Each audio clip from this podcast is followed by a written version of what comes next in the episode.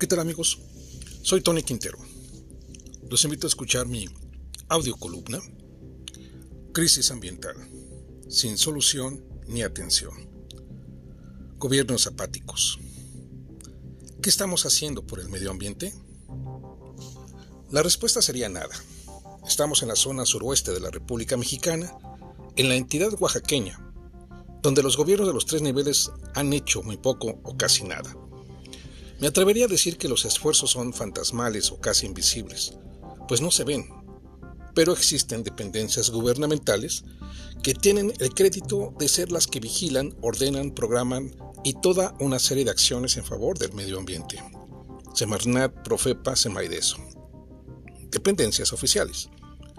Pero sus acciones lamentablemente no se escuchan en las autoridades municipales, que serían las de primer orden, pues ya en muchos municipios de Oaxaca, de los 570, los programas ambientales no se aplican o no existen, por lo que ya se observan graves problemas ecológicos y también ambientales.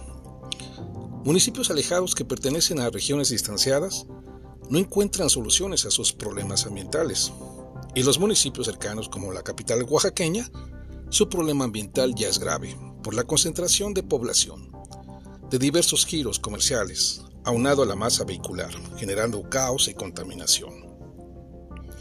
Tan solo en la capital no hay mecanismos de movilidad, vías de comunicación alternas. Por el contrario, arrancará en próximos días las rutas de transporte público, el llamado Citybus, pero su construcción canceló hasta dos carriles. Entonces, no reflejará soluciones reales, ni mucho menos con el medio ambiente.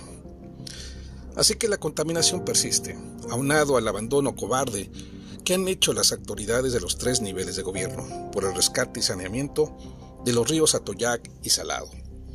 A pesar de que desde el 2018 la Suprema Corte de Justicia de la Nación atendiera al reclamo de ciudadanos en la sentencia de amparo.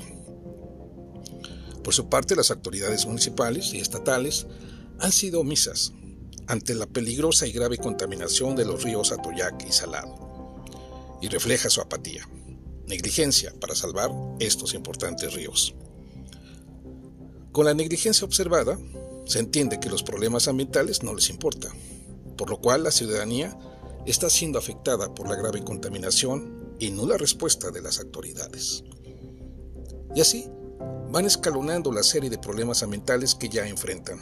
Otro caso es el de la basura.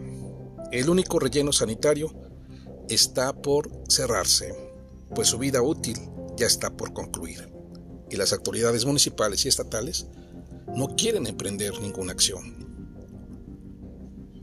Para los nuevos diputados de la 65 quinta legislatura del Congreso oaxaqueño, ya tienen mucha tarea acumulada, pues ya es momento de que inicien con soluciones, que legislen a favor del medio ambiente porque legislaturas han ido heredando los problemas a las legislaturas entrantes. Ya es momento de ponerse a trabajar. Ya es momento de que actúen. La crisis ambiental no se está descubriendo, como dijo una diputada. Ya está en la entidad oaxaqueña desde hace 20 años. Existen evidencias y registros de que los gobiernos han sido miopes, omisos y negligentes desde entonces.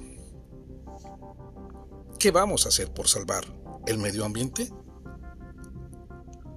Amigos, nos escuchamos en la próxima edición. Hasta pronto.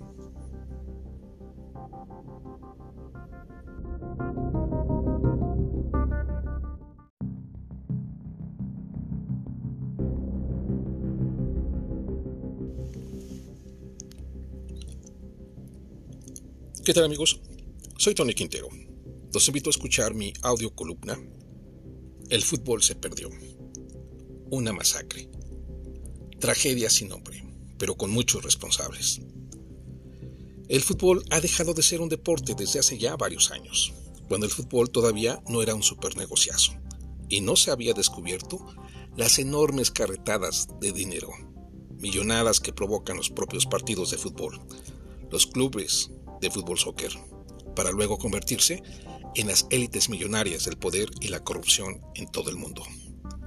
surgen las asociaciones, organizaciones internas y federaciones mundiales, como la FIFA, que alberga y controla toda una extensísima red de monopolios deportivos, así como las cadenas de televisión que transmiten todos los encuentros y el patrocinio, también multimillonario, donde todos los inversionistas ganan enormes fortunas de estos encuentros deportivos. La alimentación a las turbas, al fanatismo mediocre e imbécil. Así se empezó a distorsionar los encuentros de fútbol soccer, un deporte accesible, barato y al alcance de cualquier ser humano. Casi se nace con un balón, con una pelota desde niño. Ese es el sano deporte. Pero sin embargo, al pasar de los años, se distorsionó por completo para permitirlo ruin. Recordemos el Mundial de Fútbol entre Francia y Brasil, donde ganó Francia, la decisión del poder de las potencias mundiales, es decir, de los países desarrollados, de los europeos. Desde ahí se marcó la enorme subasta de intereses. Entonces el fútbol soccer se ha corrompido de manera mafiosa en todo el mundo, en las propias federaciones de fútbol, en las ligas, en las divisiones, hasta en el lodo del fútbol llanero. Ese es el triste panorama desolador que tiene el fútbol soccer, que ha alimentado por desgracia a las masas, la manipulación a una perversión del fanatismo estúpido. Hay quienes lo hacen religión, inconcebible. Alimentar a la fanaticada es lo principal, a las turbas, al fanatismo bruto, antideportivo. La mafia en pleno, los prestanombres que están ahí detrás del deporte, los que no dan la cara. En fin, el fútbol dejó de ser deporte desde hace mucho tiempo. Hoy es una enorme red de complicidades mercantiles. Ellos ganan, los empresarios, los dueños, los prestanombres. Es un monopolio, porque también es una mesa para exhibir todo tipo de consumos, para no dejar de consumir y consumir, abriendo oportunidades al mismo crimen organizado. Este es el fútbol del consumo. Era obvio que tendría que pasar esto, y así fue.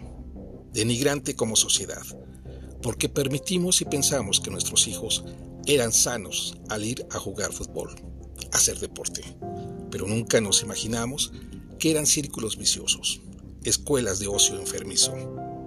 Qué lamentable lo sucedido en Querétaro, en el Estadio Corregidora. No debió haber pasado esto. Sobre las investigaciones, eso ya lo conocemos. ¿Qué rumbo tomará? Todo quedará en la impunidad, porque son los intereses los que predominan. Finalmente, un conocedor como Carlos Albert, cronista deportivo de hace muchos años, lo ha aceptado, admitido lo que ha sucedido en el fútbol soccer de nuestro país. Las mafias controlan el deporte. Amigos, nos escuchamos en nuestra próxima edición. Hasta pronto.